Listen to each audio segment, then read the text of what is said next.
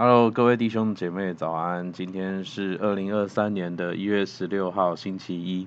那今天的灵修经文呢，是在路加福音的二十三章二十六到四十三节，主题是他们所做的，他们不晓得。那今天的经文呢，讲到是耶稣他钉十字架的过程，好不好？我们一起来看今天的第一段经文哦，在二十三章的二十六到三十一节。这边说到带耶稣去的时候，有一个古利奈人西门从乡下来，他们就抓住他，把十字架搁在他身上，叫他背着跟随耶稣。有许多百姓跟随耶稣，内中有好些妇女，妇女们为他嚎啕痛哭。耶稣转身对他们说：“耶路撒冷的女子，不要为我哭。”当为自己和自己的儿女哭，因为日子要到，人必说不生育的和未曾怀胎的、未曾乳养婴孩的有福了。那时人要向大山说，倒在我们身上；向小山说，遮盖我们。这些事既行在有汁水的树上，那枯干的树将来怎么样呢？那。我们在前几天的灵修里面，我们看到耶稣他被门徒被犹大背叛，他被抓，他被彼得三次不认主，他被鞭打、虐待、嘲笑，甚至遭受那个不公平的审判。哦，在耶稣经历这么多的痛苦之后，在今天的经文里面，耶稣即将要走向十字架的道路。而就在这个时候呢，有一个路人，哦，他圣经讲到一个从古利奈来的人叫西门。他被兵丁抓来，好像要来帮耶稣钉十字架。我们可以想象，当时耶稣呢，他受到了太多的鞭打、虐待，所以耶稣他没有力气，他背着十字架往前走，甚至到一个地步，好像兵丁必须要抓另外一个人来帮耶稣背十字架。而在这个场景里面呢，我们看到还有另外一群妇女，哦，他们都是相信耶稣，他们跟随耶稣的。而如今，他们相信的这个救主好像就要死了哦，以至于他们在那边嚎啕大哭。这时候呢，耶稣转过身来，他们对耶稣对这些妇女说：“哦，耶路撒冷的女子，不要为我哭，要为自己和自己的儿女哭哦，因为日子要到，人必说不生育的和未曾怀胎的有福了。”耶稣也说：“那时人要向大山说，倒在我身上。”耶稣在描述的好像是一个末日的景象哦，其实到这个时候，耶稣还是知道他将要复活，而且未来他会第二次再来。当第二次耶稣再来的时候，好像那些不属于耶稣的人看到都要惊慌，到一个地步，好像觉得自己没有出生比较好，好像希望那些山可以来遮盖自己，可以躲避那末日的审判。而耶稣他接着说：“哦，这些事既行在有汁水的树上。”那枯干的树将来怎么样呢？啊，透过导读本，我们知道这边讲到的是，好像这些犹太人他们是有浇有汁水浇灌的树，好像耶稣那个恩典还在他们中间行走，但是犹太人错过了这个恩典，而将来末日审判的时候，这棵树就好像要变成一棵枯干的树，已经没有浇灌，没有恩典。所以耶稣想要说的是，好像我们要把握机会，我们要来寻求他，我们要来跟随他。哦，那当然，关于末日的信息，哦，这种歌我们牧师讲了很多，但是呢，我们今天先把焦点我们放在耶稣钉十字架的过程当中。我们来看二，兵丁拈阄分他的衣服。我们看到三十二到三十八节，这边说到又有两个犯人。和耶稣一同带来处死，到了一个地方，名叫骷髅地，就在那里把耶稣钉在十字架上，又钉了两个犯人，一个在左边，一个在右边。当下耶稣说：“父啊，赦免他们，因为他们所做的，他们不晓得。”兵丁就拈阄分他的衣服，百姓正在那里观看。官府也嗤笑他说：“他救了别人，他若是基督，神所拣选的，可以救自己吧。”兵丁也戏弄他，上前拿醋送给他喝，说：“你若是犹太人的王，可以救自己吧。”在耶稣以上有一个牌子写着：“这是犹太人的王。”那我们看到耶稣他到了刑场之后发生了什么事？哦，经文说到有两个犯人跟耶稣一起被处死。我们知道十字架在当时那个时代是一种酷刑，好像是那个罪大恶极、最严重的罪犯才会被判的刑罚。所以我们可以想象，跟耶稣一起钉十字架的犯人，他们身上可能背了几十条的人命，他们可能就像柬埔寨事件里面那些虐待人致死的那些恶人一样。那些奸杀人的犯人一样，是最恶毒、最凶狠的一群人。你知道，一个无罪的人，上帝的儿子，却跟两个好像穷凶恶极的罪犯一起并列，一起被处死。而耶稣他在十字架上，他也承受极大的身体的痛苦，他的手脚被钉在十字架上，他的伤口被那个重量拉扯，好像那个剧痛传遍耶稣的整个身体，好像。耶稣的整个身体的重量压迫着耶稣，让他快要不能呼吸。同时间呢，那些答应好像要跟随他到死的哦，那些的门徒通通都跑走了。而且同时，十字架下面有人嘲笑他说：“你不是神的儿子吗？你不是犹太人的王吗？那你可以救自己啊！”你知道，耶稣是神的儿子，是君王，耶稣也绝对有能力能够救自己。但是耶稣他为了完成救恩。他为我们忍受这些的嘲笑，而最让耶稣感到难受的是，耶稣也与他力量的源头，就是天父隔绝了，因为他背负了古今中外所有世人的罪孽。各位弟兄姐妹，我们为什么要好像这么巨细靡的描述耶稣到底在当下有多痛苦？因为当我们看到耶稣有多痛苦，就显出耶稣在这个时候他的回应。是何等的宝贵！当这些人嘲笑他，当这些人钉他十字架的时候，耶稣仍然说：“父啊，赦免他们，因为他们所做的，他们不晓得。”耶稣在向那些伤害他、否定他的人彰显天父的性情，就是赦免还有救恩。耶稣他没有因为众人的嘲笑，他就开始否定自己、否定天父、抱怨天父。你知道为什么耶稣能够做到这样？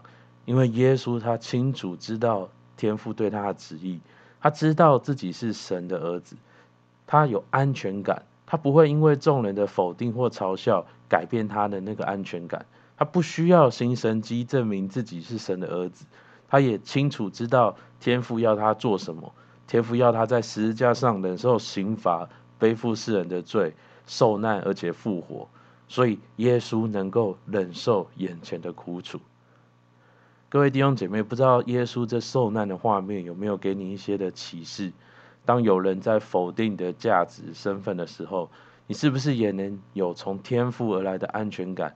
你知道你是天父的儿女，你不需要为别人的诬陷好像去辩驳，你不需要好像做很多事来证明自己是有价值的，因为你清楚知道你自己是谁，你知道你自己该做什么。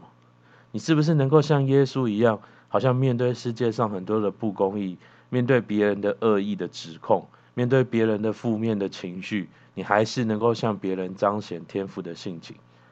你知道，当你像耶稣一样，你清楚知道你的特质、你的目的和天赋要透过你这一生所完成的旨意的时候，你是不是就能够像耶稣一样，忍受眼前这个至战至轻的苦楚，为要得着那永恒的荣耀？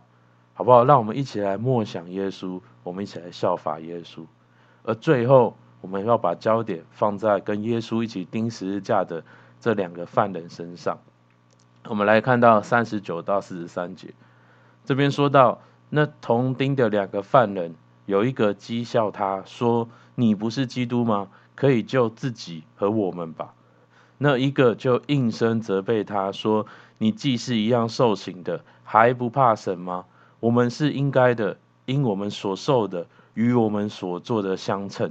但这个人没有做过一件不好的事，就说：“耶稣啊，你得国降临的时候，求你纪念我。”耶稣对他说：“我实在告诉你，今日你要同我在乐园里。”刚刚我们说过，哦，这两个人都是穷凶恶极的罪犯，好像在人类的律法里面，他们被判了。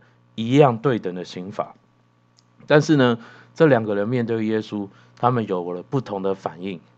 他好像其中一个人嘲跟其他下面的人一样在嘲笑耶稣，但是另外一个认出耶稣的身份的犯人，他呼求耶稣的拯救，而耶稣对后者这个犯人说：“今天你要同我在乐园里。”我们看到一样罪行重大的两个犯人，他们有不一样的反应，而招致了不一样的后果。我们可以从后来得救的这个犯人身上，我们从他说的话，我们可以看到他的态度。他的态度是什么呢？他说：“我们是应该的，因为我们所受的与我们所做的相称。”好像他知道他自己是一个罪人，而他呼求耶稣说：“耶稣啊，你德国降临的时候，求你纪念我。”他知道耶稣是神的儿子，他也知道自己需要耶稣的怜悯。和拯救，他求耶稣纪念他，以至于耶稣回应了他的呼求，说：“你今天要进到乐园的里面。”你知道，从人的角度来看，好像这些在人的国里面有罪的犯人，他们在死前，他在死前的最后一刻，却被神的国判定是无罪，可以进到天国里面。好像从人的价值观来看，好像有一点点的不公平，有一点不公义。你知道那是因为好像人的国的律法，我们有针对罪行的量刑哦，几年的有期徒刑、无期徒刑、死刑。但是神的国没有这种分级，神的国只有两种，就是有罪和无罪。而当我们好像被逆神、偏行己路，我们活得好像没有天赋，这在神的国里面就是有罪。我们想想我们的人生有多少是我们离开神，没有安全感之后，我们想要靠自己证明自己的价值的时候，我们就开始去跟人竞争，我们会去批评别人，我们会去嫉妒纷争，我们甚至去谋害别人。有多少时候是我们离开神，我们内心感到很空虚，我们没有安全感，以至于我们的心被欲望充满，我们好像变得很贪心、很自私、很自我中心，我们会伤害自己，也会伤害他人。其实你有没有看到，所有人间所有的罪行行出来的罪行的背后，所有的动机，都是来自于我们离开神之后的心思的空虚所造成的。所以各位弟兄姐妹，人的律法可以约束我们的行为，让我们不会有罪行。可是我们内心离开神的空虚、欲望、嫉妒、纷争、漫无目标等等等等，靠着我们自己，我们真的没有办法胜过。我们要胜过，只有一个方法，就是披戴耶稣基督的救恩，就是披戴耶稣基督的救恩。当我们相信耶稣，接受他的拯救的时候，我们就披戴了耶稣儿子的身份，耶稣无罪的身份，我们可以回到天父的面前。而这不是在死后我们才能够经历，而是在现今的人生，面对你的工作、你的婚姻、你的财务、你的一切。你都可以享受天赋的同在，接受天赋的治理和引导，过程中你就已经活在天堂，活在乐园的里面。所以，我们最后我们看到默想应用，第一个，当我思想到耶稣为我被钉十字架，为我受尽痛苦和讥笑，我的感觉是什么？你是觉得很感动、很感恩，还是你觉得哦没什么感觉？我十几年前就已经信耶稣，就已经领受救恩了。或者是你，你也不知道自己有什么事情需要被拯救，你知道吗？我信耶稣十几年了，但是当我今天在默想耶稣的受难的时候，我还是感动，我还是很，我还是落泪，我还是充满感恩。为什么？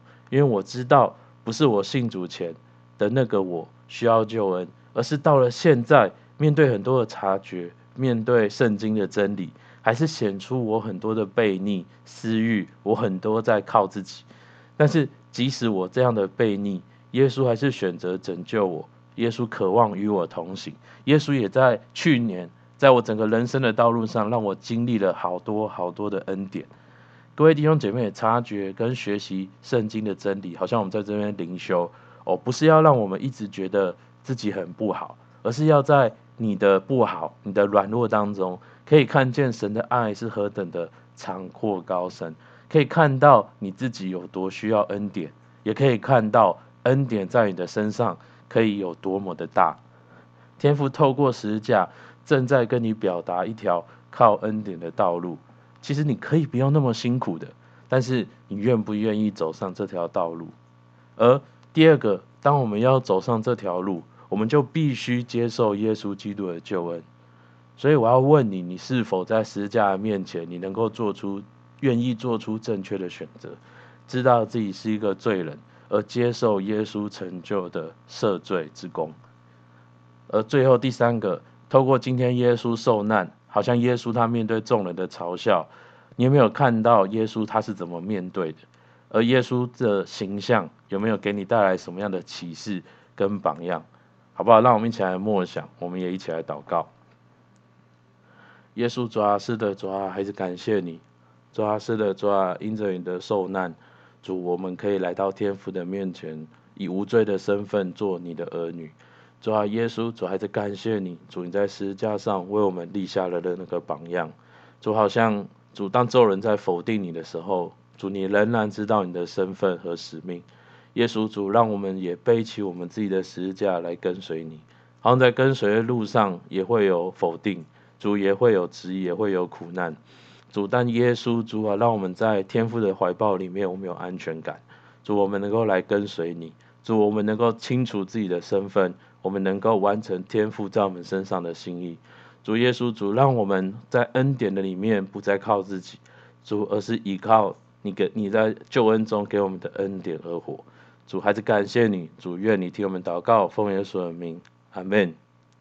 好，我们今天灵修到这边，谢谢大家。